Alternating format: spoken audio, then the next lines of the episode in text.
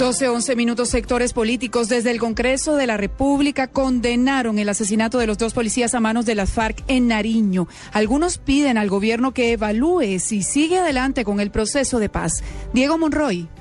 Claudia Oyentes, buenas tardes. Varios integrantes de la Comisión de Paz del Congreso cuestionaron y repudiaron el asesinato de los dos policías a manos de las FARC en Tumaco en el departamento de Nariño. La representante de la Cámara, Ángela María Robledo, integrante de la Comisión de Paz, pidió ser prudente frente a este tema y le pidió a la guerrilla que se pronuncie sobre este hecho.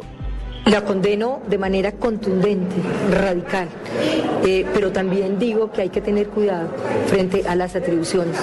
Lo que nos estamos jugando en La Habana es precisamente poder salir de esta barbarie en Colombia. El representante de la Cámara, Iván Cepeda, aseguró que el actual proceso está planteado en medio del conflicto, pero pidió a las FARC que este tipo de hechos violentos terminen para poder continuar con los acuerdos que se estudian en La Habana.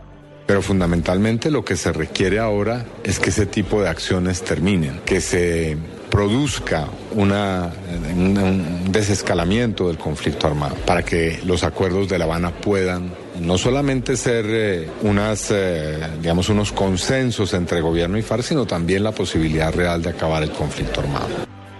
Frente a este mismo tema, desde otros sectores políticos plantearon la posibilidad de romper los diálogos de paz que se adelantan en La Habana. Así lo dio a conocer el senador del partido de la U Obrero y la Gorri. De igual manera, los integrantes de la Comisión de Paz coincidieron que hay que respaldar el proceso de paz, ya que este es un hecho histórico para Colombia. Diego Fernando Monroy, Blue Radio.